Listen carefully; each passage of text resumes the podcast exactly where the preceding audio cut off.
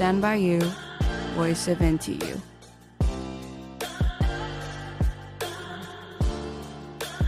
Hello，大家好，欢迎收听台大之声 Stand by you, voice of NTU。大家好，我是主持人玉珍，我是洪宽。怀着好奇心拥抱多元、不确定的世界，不安全与不确定已成为当今世界的常态。产业与科技日新月异，全球与在地交互影响。呃，嗯，你在念什么？哦，这是台大社会系小 B 点蓝佩嘉老师的致辞啊。我觉得有些话很发人深省。嗯，例如哪些啊？例如，不断质疑单一的框架或二元的分类，同时尊重不同的文化价值、生活方式、家庭组成。这段话告诉我们，思考的同时也要尊重不同的文化价值。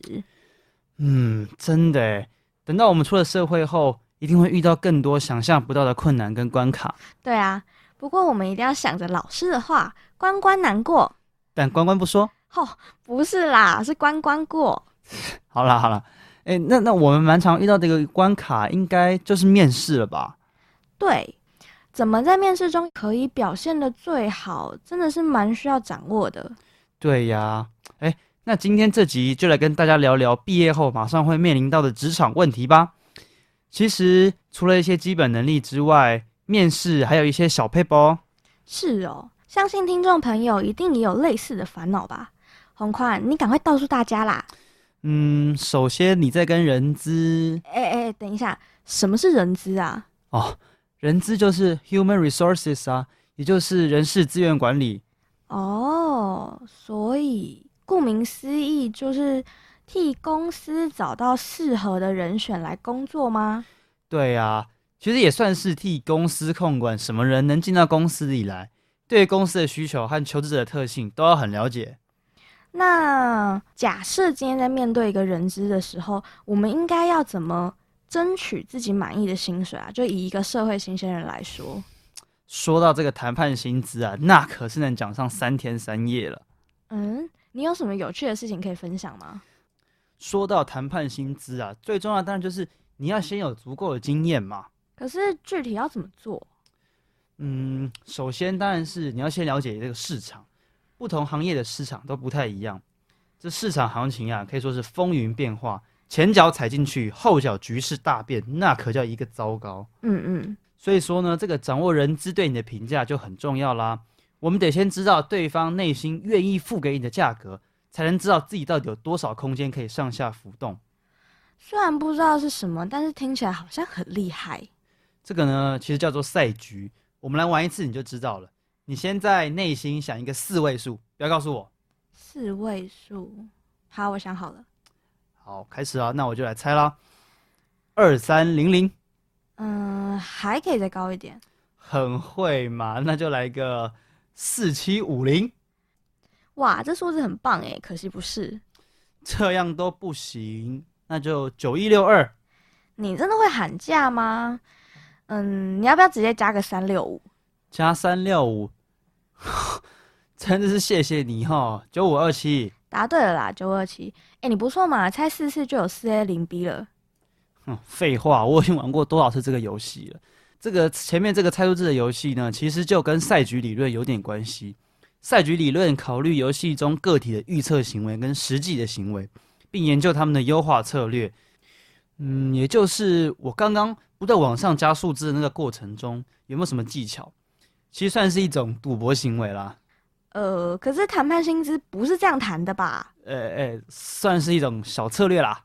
那不知道大家听完刚刚的对话之后，有没有对谈判薪资有更多的了解呢？如果呢，还是一知半解的话也没关系。其实说到面试技巧，肢体语言也算是很重要的一环。真的？诶，听你上次说你要去面试一份工作啊，结果还顺利吗？嗯，结果是还没出来啦，但我自己是觉得表现得有点紧张，不太好。表现的有点紧张，你是自己觉得内心很紧张？对呀，其实我是我好像是个遇到这种场合就容易紧张的人呢。说到紧张，我上次看 TED 看到一个让自己不那么紧张的小方法。哎，什么方法？什么方法？就是一个善用肢体语言的妙招啊。肢体语言，像是你有没有听过一个说法是肢体都会在不经意的过程中透露人的想法。透露？对啊，像当我们在跟自己喜欢的人聊天的时候，脚掌都会朝着对方的方向打开，这就是一种好感的表现。哇，真的吗？可是这样好像有种心事全部都被看光光的感觉。你也可以用这种方式好好观察你喜欢的人啦。哎哎，好像不错哎。不过你刚刚说的不紧张，跟这个有什么关系啊？哦，我要说的是，其实不止想法会被肢体传达出去，肢体的动作也会影响到我们的心态。啊，真的假的？对啊，讲者做过了一个实验，发现有权威的肢体动作会让人产生自信，然后全区内缩的肢体就会展现出比较弱势的心态。哦，原来肢体可以产生这种影响。嗯，不过你现在是要我在面试官前展现有权威的动作吗？诶，不是，这个概念是应用在我们的面试上。最好的方式是，就是在进入面试前的五到十分钟，你不要紧张的缩在自己的位置上，你可以到洗手间，然后对着镜子中的自己做出一些权威性的动作，然后让这个肢体带给自己自信。啊，好像懂了。不过，权威性的动作具体是有哪些啊？嗯，就像那种特别强大或者是高高在上的角色都会有的动作，例如，例如神力女超人的姿势，欸、就是双手叉腰，或者是像老鹰展翅一样张开双手，这些都可以代表权威性的动作。哇，听起来煞有其事诶。那我下次面试的时候就试试看。希望能改掉总是紧张的毛病，变得有自信。其实也不一定要用在面试上啦，平常也可以用这样的方式增加自己的自信。就像很多明星鼓励自己的方式，就是每天起床之后在镜子前面对自己说“你好棒”。嗯，听起来好像真的是一个不错的办法哎。谢谢你啦，大面试专家。等我面试有好消息再告诉你。好啦，那也希望听众朋友们在求职的过程中都可以面试顺利。呃，不过虽然说面试的技巧已经增加了，但其实我想真正的考验在进入职场之后才真正的开始。嗯，尤其以学生而言，职场的环境真的是很难想象，不只是工作内容，面对人际压力也一定跟学校不太一样。嗯，不知道还有没有什么相关的应对方法？嗯，其实今天也想要借由这个机会跟大家介绍一本新书。诶。也是求职相关的书吗？是的，是在四月底出版的新书，叫做《最后下班的人先离职》，嗯，作者的笔名是威廉。那大家上网路上、脸书搜寻《精神科日记》就可以找到他了。诶，从这个书名听起来，它比较像是投入就业市场之后，过几年再回去看，可能说你在工作上受尽了虐待啊，想要转换跑道才需要看的书。那适合我们这些刚刚毕业的社会新鲜人吗？其实我觉得职场的生存之道大多都是那几套，重点是我们能不能善用这些小撇步来趋吉避凶，嗯、然后快乐的做自己的工作。嗯、那我觉得这本书其实把职场上的许多面相都呈现给读者看。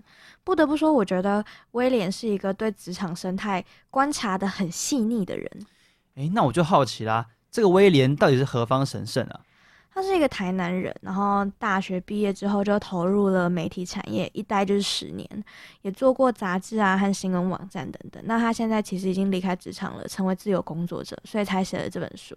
不过你刚刚说要找到自己喜欢的工作，那如果说只是单纯为了钱，那到头来发现其实根本就是做自己不是很喜欢的工作，那又该怎么办？不喜欢的工作当然就不用特别留恋啦。欸、但是要怎么离职离得漂亮，也是有很多眉眉角角。离职也要离得漂亮，我觉得感觉受尽凌虐的新鲜人只会想要把离职信扒到主管的头上吧，所以我才说要训练自己的 EQ，避免在情绪上冲动做事。先不管想要离职的原因是什么，人家主管起码在你就职的期间也包容过你犯的错，让你有成长的机会。公司里面一定也有其他职员对你不错啊，我觉得这都是在工作的过程中可以不断累积的。嗯，也是啦。其实我觉得公司愿意包容新鲜人这点，就表示老板还算是个好人。嗯，我我觉得也不一定。像我有朋友在新创公司工作，那新创公司虽然比较容易接纳社会新鲜人，但可能因为在创业初期一切都还很动荡，就是反而整惨了新鲜人。但其实这是特殊例子啦。啊，这么恐怖？好吧，我想总之工作要慎选，那自己的情绪控管也要做好，或许才能更愉快的工作吧。没错，听到这里，大家对于毕业后的职场生存法则有没有一些想法了呢？我们这集的节目呢，主要是提供大家一些求职和职场上的应对建议。那或许会有一点主观，所以也很推荐大家，其实到都到网络上去搜寻一些前辈的经验谈，让自己面对未来更有准备。那今天的节目就先到这里啦，下次也请继续收听台大之声，我下礼拜再会，拜拜，拜拜。